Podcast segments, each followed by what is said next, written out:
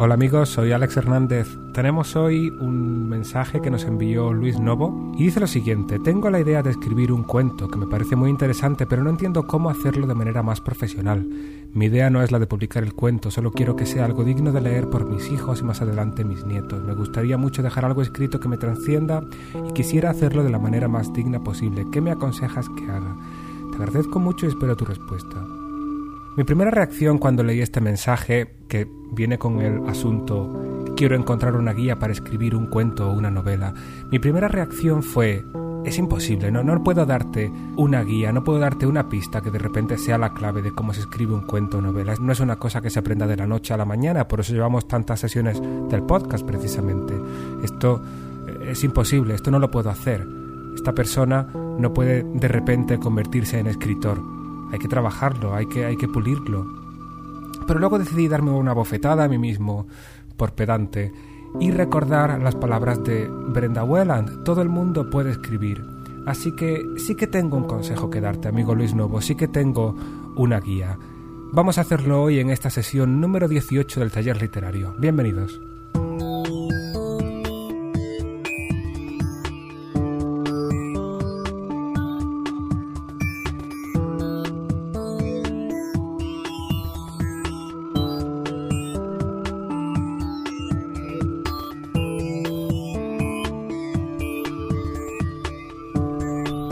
Ya hablé la sesión número 11 del libro de Brenda Welland, Si quieres escribir, y de cómo nos animaba a todos a no intentar fingir que somos literatos, no intentar crear un estilo artificial, sino simplemente escribir desde el corazón, desde la experiencia y desde nuestra visión del mundo. El único problema que tenía ese libro, ya lo apunté en su momento, es que la señora Welland aplicaba sus teorías en sus talleres a gente que escribía sus propias experiencias, pero cuando nosotros intentamos aplicar eso a la ficción, todo lo que sea relativo a creación de una trama, a creación de personajes, etcétera, todo lo que se refiere a imaginar cosas, no nos sirve, no podemos aplicarlo.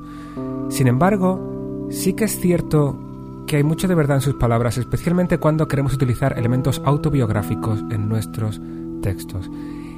Y eso es algo que todos podemos hacer inmediatamente sin necesidad de más preparación, sin necesidad de más estudio de cómo se crea la ficción. Ahí es quizá, amigo Luis Novo, donde tengas el camino para dejar un legado a esos hijos, a esos nietos y a todos nosotros. Hace poco comentaba con alguien muy cercano, alguien que sigue de cerca habitualmente las noticias, que yo no suelo estar tan pendiente de, la actualidad. La actualidad me parece que caduca muy pronto y que lo que hoy es noticia pasado mañana no tiene ninguna importancia. Es cierto que hay de vez en cuando acontecimientos de los que hay que estar al día, pero es inevitable hacerlo. Quiero decir, es imposible aislarse de la realidad y las noticias realmente importantes te acabas enterando por un lado o por otro. Yo tardé dos días en enterarme de que Michael Jackson estaba muerto, aunque fue la noticia de la semana. Pero no cambió mi vida saberlo o no saberlo. Personalmente suelo estar más interesado en la ficción, porque la ficción de alguna forma tiene más cosas que decirme. Como decía alguien, o como se suele decir, no recuerdo de dónde viene la cita, la ficción es la vida real sin las partes aburridas. Por eso la ficción nos dice a veces más sobre nosotros, sobre quiénes somos, que lo que pasa en la calle, porque las noticias nos hablan de acontecimientos, pero rara vez nos dan las razones. En la ficción tenemos la oportunidad de profundizar, de llegar más adentro, de ver el por qué somos como somos. Sin embargo, no es menos cierto que en las autobiografías y en los libros de historia encontramos una carga de verdad que los enriquece.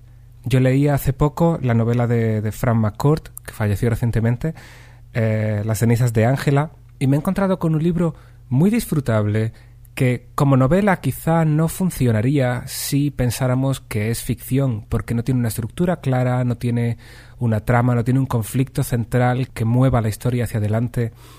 Pero sin embargo el autor sí que ha conseguido reflejar unos personajes tan creíbles, tan palpables, porque al fin y al cabo son reales, son su propia familia durante su infancia, que tenemos que creérnoslos, que tenemos que vivir esas experiencias junto a ellos. Leyendo esta novela, leyendo esta historia de cómo era la vida en Irlanda hace unas cuantas décadas, me viene a la memoria cuánto me hubiera gustado que miembros de mi familia que ya no están conmigo hubieran dejado un legado similar.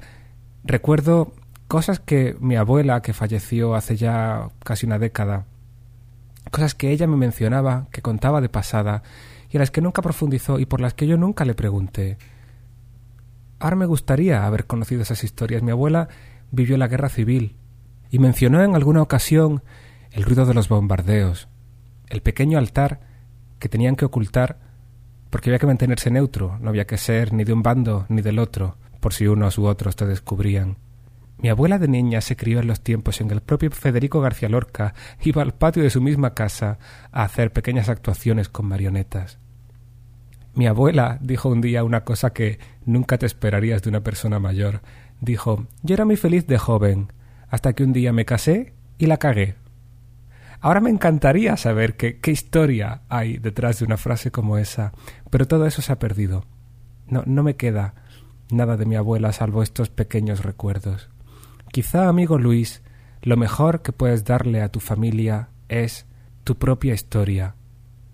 Que comprendan mejor quién fuiste, cómo creciste y en qué sociedad te criaste, cómo fue su país antes de que ellos estuvieran ahí, cómo las cosas han cambiado a lo largo de los años. Lo difícil, por supuesto, es seleccionar qué cuentas. Casi todos nosotros hemos tenido en algún momento de nuestras vidas un diario y seguro que si hemos vuelto atrás nos hemos dado cuenta de lo aburrido que era. Era poner por escrito nuestras comeduras de cabeza, nuestras dudas adolescentes y darle vueltas y vueltas al mismo tema, o bien simplemente contar la rutina de cada día, el levantarse, ir a clase, volver, qué he comido hoy, a quién he visto, etc. Una autobiografía de ese tipo no sería interesante. Hay que ir a la esencia de las cosas, a la anécdota, a la curiosidad, a qué ha hecho tu vida distinta, a pequeños acontecimientos que en algún momento dado te marcaron para bien o para mal, pequeñas vergüenzas, pequeñas situaciones simpáticas o dolorosas que dejaron una huella en tu memoria. Además, si quieres intentar algo así, si quieres intentar escribir no necesariamente una autobiografía completa, pero al menos sí un texto autobiográfico, tienes que intentar dejarte guiar por la verdad, que el texto esté cubierto por una sensación de credibilidad, no dejarte tentar por excesos literarios, por figuras retóricas que lo único que van a hacer es entorpecer. Si lo que estás intentando es arrojar luz sobre una época, sobre unos acontecimientos, no enturbies esa luz con unos nubarrones de palabras que cubran la realidad de lo que estás contando.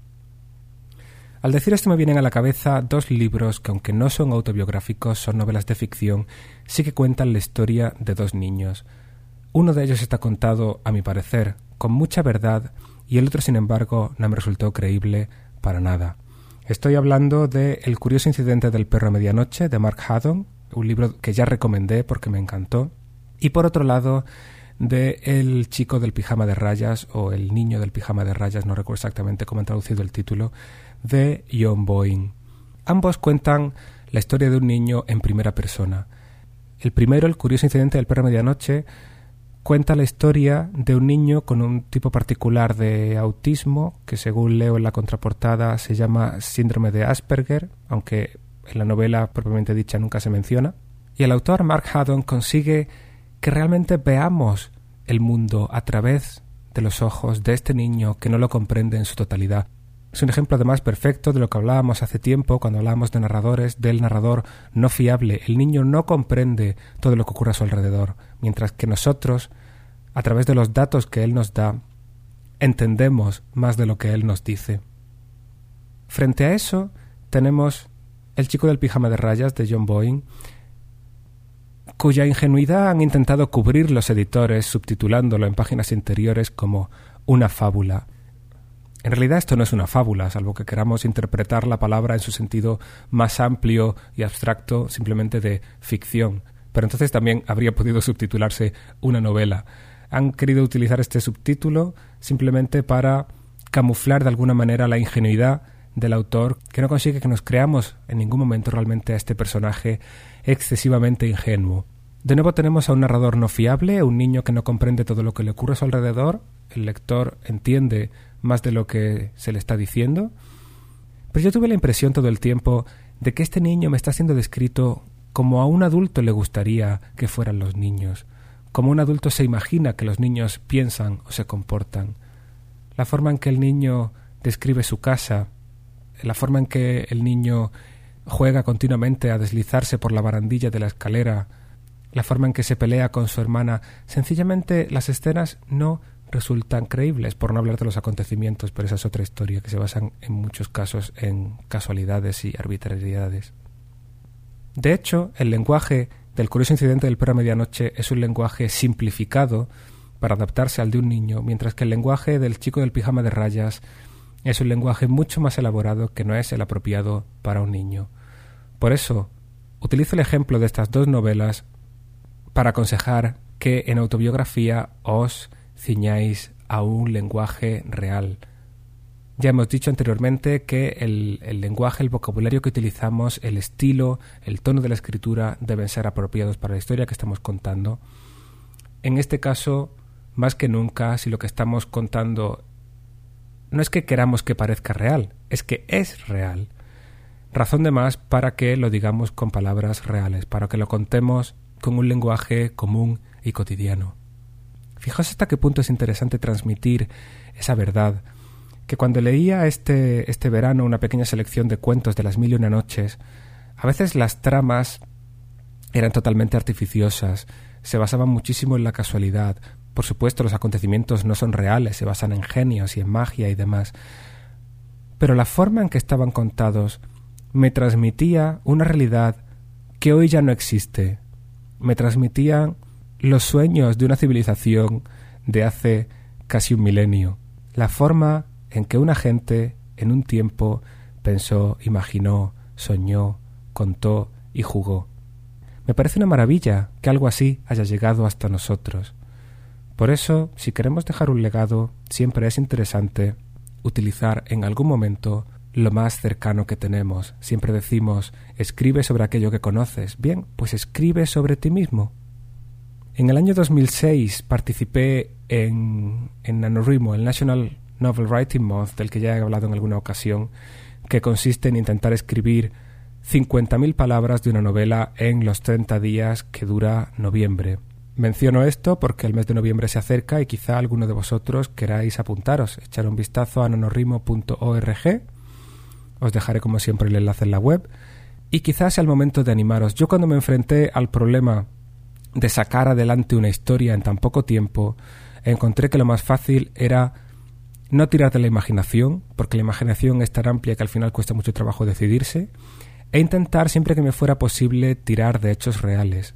Entonces escribí una novela que acabé titulando La vida pese a todo, que aunque era ficción, contaba con muchos elementos, muchos episodios de mi propia vida o de personas muy cercanas a mí. Si tenéis curiosidad, eh, esto sigue todavía colgado en la web. Lo colgué en su momento para que cada día, conforme fuera colgando un capítulo nuevo, mis amigos pudieran irlo leyendo y comentarlo, otros amigos que también estaban participando en el NaNoWriMo. Y cuando lo releo hoy día me doy cuenta de que probablemente no es un trabajo listo para ser publicado comercialmente, pero sí que tiene una fuerza, una riqueza y una inmediatez que no he conseguido en ninguno de mis textos posteriores. También he hablado en alguna ocasión de el libro que escribió el creador de NaNoWriMo llamado No Plot, No Problem, dando consejos sobre cómo conseguir escribir una novela en 30 días. Este libro, que hasta donde yo sé solo está disponible en inglés, da un montón de ideas sobre cómo inventar historias, sobre cómo ir improvisando tramas que te mantengan pegado al teclado durante esos 30 días y tiene una filosofía completamente distinta al libro que he mencionado antes de Brenda Welland, el Si quieres escribir, que este sí está disponible traducido, aunque si lo queréis el original se titula If You Want to Write, os dejaré como siempre los enlaces para ambos. Y este Si quieres escribir, a lo que te anima precisamente es a tirar de recuerdos y buscar en tu interior. Así que aquí va este consejo, tanto para Luis Novo como para todos aquellos que quieren intentarlo, o más bien son dos consejos por un lado, probad en algún momento a escribir algo autobiográfico, bien completamente autobiográfico, totalmente real, o bien mezclar elementos autobiográficos en vuestra ficción. Y por otro lado, si os apetece, participad en el NaNoWriMo de este año y veréis cómo os sirve como un pequeño empujón para dejaros de tanto leer, dejaros de tanto escucharme y pasar a la acción, poner una palabra detrás de otra.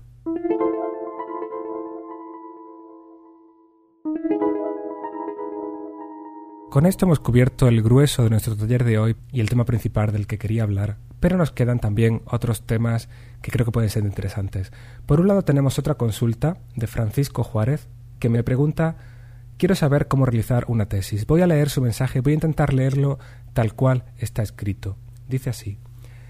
Te envío saludos desde México. El hecho es que me atrase en entregar la tesis, pero y si ya me atrase quiero que valga la pena el haberme atrasado, por lo que al descubrir tu podcast me dio el apego de escribirte por esta situación muy aparte de tu taller literario. La tesis es para recibir mi título de médico veterinario zootecnista y la verdad el por qué no me atrevo a escribir mucho es una cuestión traumática. Al ir yo en la educación secundaria un profesor me criticó muy mal acerca de cómo escribir y lo peor de todo no me orientó mejor, sino que me dejó así. Cada que...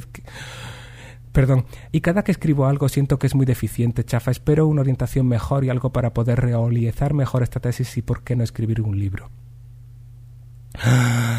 Ay, Francisco, ese profesor que te criticó tan duramente respecto a tu forma de escribir, probablemente no se estaba refiriendo ni siquiera al contenido, sino a la forma.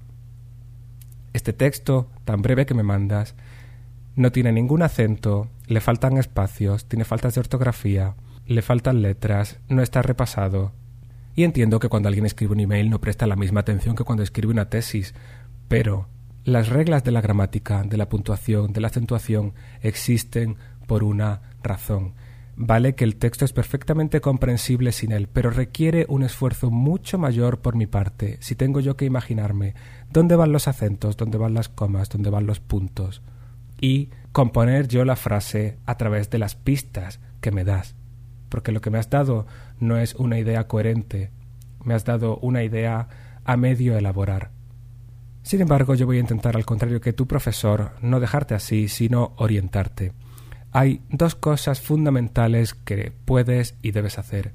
La primera es leer más literatura impresa y menos en Internet. En Internet se escribe muy mal. La gente escribe sin acentos, sin signos de puntuación, con las palabras abreviadas.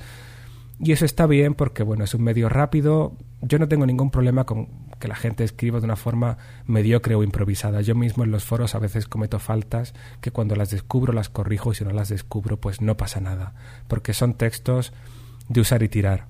Sin embargo, si quieres escribir una tesis o un libro o quieres enviarle un, un email a alguien y que te preste atención, debes tener más cuidado en cómo escribes. Por eso, Lee textos que estén correctamente escritos, libros, periódicos. Incluso en los periódicos a veces ya cada vez encontramos más errores. Parece que la calidad en, ciertos medios está empezando a decaer. Pero en fin, en general, si evitas los periódicos gratuitos y te vas a los periódicos, a los diarios tradicionales de pago, encontrarás todavía buena prosa, buena literatura, buena gramática y buena sintaxis. Si quieres escribir una tesis, puedes intentar leer otras tesis.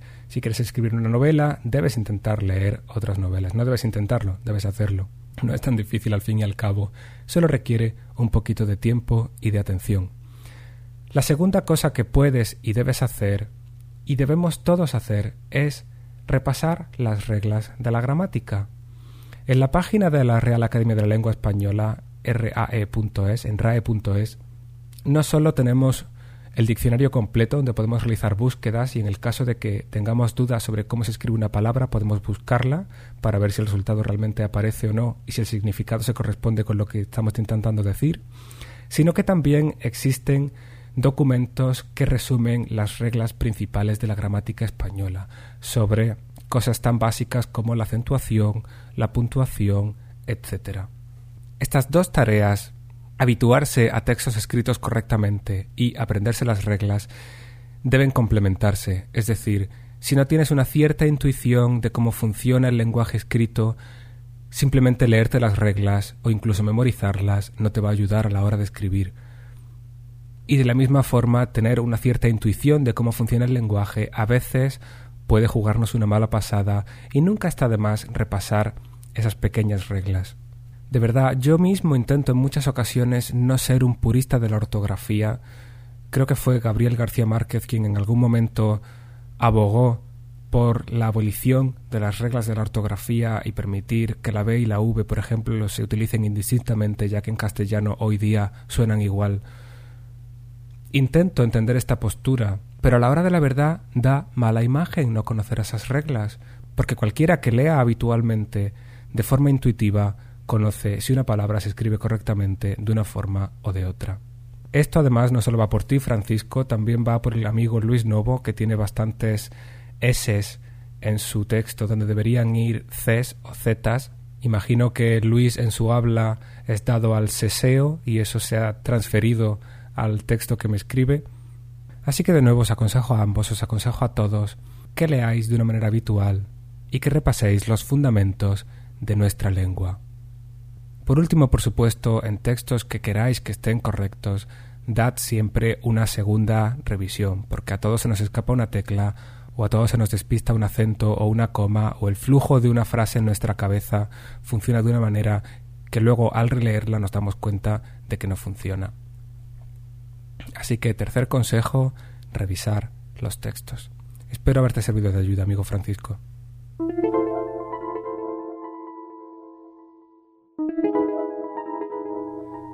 Por último vamos a hacer un pequeño repaso a los ejercicios de la sesión 17 que muy pocos de vosotros habéis hecho. Imagino que habéis estado de vacaciones. Como siempre, aunque haya pasado el plazo, sois más que libres de entrar en el foro, participar, enviar vuestras aportaciones y seguro que estamos ahí, otros compañeros o yo mismo, para comentar, discutir, evaluar y sacarle un poco de punta a esas pequeñas actividades. El ejercicio número 5, el de observación, ha tenido dos participaciones, dos respuestas, una de Visarión, que ya comentamos ampliamente en el mismo foro. Y otro que acabo de descubrir de Raúl Buñuel, me vas a perdonar que no te haya respondido antes, pero es que me acabo de dar cuenta de que había una segunda respuesta, así que comentaré tu ejercicio en los próximos días en cuanto saque un hueco. Los dos me han parecido muy interesantes y creo que es un ejercicio que merece la pena que todos intentéis. Así que pasaos por el foro, entrad en el ejercicio de observación y intentad llevarlo a cabo porque solo lleva unos minutos y los resultados pueden ser muy muy interesantes. Por otro lado tenemos el ejercicio número 6 dedicado a la novela Soy leyenda de Richard Matheson en el que no hay ninguna respuesta. Me parece muy curioso porque creo que era un ejercicio interesante eso de tener un planteamiento base para una novela, en este caso un mundo en el que absolutamente todas las personas se han convertido en vampiros, excepto el protagonista, que es el único ser humano superviviente, e imaginar qué haríamos nosotros, qué haríamos cada uno de nosotros con ese punto de partida para convertirlo en una aventura interesante, para convertirlo en una historia, porque contamos con varios handicaps. Aquí voy a hacer un poco yo mi propio ejercicio para ver si despierto vuestro interés y todavía os apetece hacer alguna aportación. En principio, el hecho de tener básicamente un solo personaje nos da muchas eh, limitaciones. El punto de partida es interesante, pero ¿qué hacemos con un solo personaje? No tenemos diálogos en ningún momento. ¿Con quién va a hablar? ¿Con quién se va a relacionar? ¿Quiénes van a ser los otros personajes que aparezcan? ¿Cómo hacemos que esa historia no resulte monótona? Por otro lado, ¿cuál es la historia? Tenemos una situación de partida, pero ¿qué le va a pasar a este hombre? ¿Cómo es su vida cotidiana y qué va a hacer con ella? ¿Hacia dónde va a moverse? Richard Mason, el autor, resuelve algunos de esos problemas con más acierto que otros. En general es una buena novela, el resultado es bastante decente y me resultó muy entretenida. Pero es cierto que algunas cosas se le van un poco de las manos. Por ejemplo, a cualquiera se nos podría pasar por la cabeza que una forma de introducir diálogos y darle un poco de variedad al texto, al, desarrollo de la novela, sería introducir flashbacks. Si este hombre va recordando cosas de su historia, de su pasado, de cuando había otras personas y no todo el mundo se había convertido aún en vampiros, pues tenemos esa, esa variedad, esa ruptura de la rutina. Sin embargo, habría resultado un recurso fácil y a la vez tendría sus propios problemas, porque el problema con los flashbacks, ya lo dijimos en su momento cuando hablábamos del tiempo, es que detienen la acción. De repente saltamos hacia atrás, con lo cual las cosas no se mueven hacia adelante. Y mientras tanto, la acción principal de nuestra novela se ha paralizado, se ha congelado, está detenida. Richard Mason lo resuelve bastante bien recurriendo a los flashbacks solo, si mal no recuerdo, en un par de ocasiones y en escenas que no son excesivamente largas. Básicamente, en una de ellas nos presenta a la que fue su esposa y en otra nos presenta al que fue su vecino. Y prácticamente eso es todo, con lo cual tenemos a dos personajes más en la historia sin necesidad de detener demasiado el flujo de la narración. Y además, que es lo más interesante, ambos, tanto la esposa como el vecino tienen un cierto protagonismo en otros momentos de la novela, con lo cual presentarlos cuando aún eran humanos nos da cierto contenido y cierta riqueza. En cuanto a cómo introducir diálogos, pues es muy fácil. El personaje, para no volverse loco, habla consigo mismo. O quizá lo hace porque empieza a volverse loco. I. Mason juega con esa dualidad, con esa duda, hasta qué punto este personaje está manteniendo su cordura y hasta qué punto ya la ha perdido. Fijaos que en la adaptación cinematográfica que hicieron y que protagonizaba Will Smith, el personaje no hablaba solo, hablaba con su perro, o su perra, no recuerdo. ¿Por qué? Pues porque Will Smith es un actor que tiene que dar una imagen, su personaje debe ser un héroe, su personaje tiene que ser fuerte y su personaje tiene que ser admirable. Por tanto, darle ese aspecto de loco, de ido, no hubiera encajado con el tono que le querían dar a la película. Con lo cual le ponen un perro como acompañamiento, y se puede permitir hablar con el perro de forma que parezca quizá una excentricidad, pero una muy cotidiana para cualquiera que tenga animales y sobre todo si vive solo con ellos y quitarle ese puntito de locura. En el caso de la novela de Mason sí que aparece un perro y es uno de los recursos que utiliza para romper esa monotonía. Sin embargo, el perro no está ahí todo el tiempo y no está ahí desde el principio. En un momento determinado, el protagonista ve un perro en el vecindario e intenta ganárselo ofreciéndole comida, ofreciéndole carne. El perro desconfía, se aparta de él, porque el perro también vive en un mundo habitado casi exclusivamente por vampiros. Con lo cual hay un capítulo dedicado a intentar ganarse la confianza del animal. El error aquí de Maidson, y me vais a perdonar que os reviente el final del capítulo, el fallo que tuvo aquí es que después de todo ese capítulo dedicado a ganarse la confianza del perro, cuando por fin lo consigue, inmediatamente el perro muere. Esto intenta ser un golpe de efecto en la moral del lector. Hay varios golpes de este tipo en la novela, de forma que el lector se vaya identificando cada vez más con el personaje y se vaya sintiendo más y más hundido, pero el problema es que nos hemos pasado un número quizá excesivo de páginas interesados y preocupados por ese perro para que luego desaparezca de un plumazo y sigamos como estábamos al principio. Ahí yo hubiera mantenido al perro en marcha un poco más de tiempo y le habría dado una muerte significativa dentro de la historia, de forma que hubiéramos mantenido el componente emotivo de su muerte, pero a la vez hubiéramos movido la historia hacia adelante haciendo que ese animal se sacrificara por algo o por alguien o que muriera dentro de alguna escena de acción quizá en la que el protagonista estuviera luchando por conseguir algo. No voy a extenderme más, el libro incluye alguna que otra sorpresa, si os interesa podéis leerlo o si simplemente os interesa el ejercicio en sí podéis lanzar vuestra imaginación al vuelo y pensar cómo habríais intentado superar vosotros las dificultades inherentes a este planteamiento inicial de la novela. Por último, el último ejercicio que teníamos era el Corre la voz, ese pequeño concurso en el que sorteábamos dos ejemplares de la novela de nuestro amigo Manuel Porcel Medina. En los próximos días en el foro pondré los nombres de los dos ganadores. Gracias a la participación de todos, el tráfico del taller ha subido, las visitas han subido y con un poco de suerte ahora que ha acabado el verano y volvemos todos a la actividad habitual, Quizá de nuevo el foro se revitalice, espero vuestra participación como siempre. No quiero extenderme más, espero que los temas de hoy hayan resultado de vuestro interés y nos vemos como siempre dentro de unas semanas en una nueva sesión del taller literario. Soy Alex Hernández y muchas gracias por estar ahí.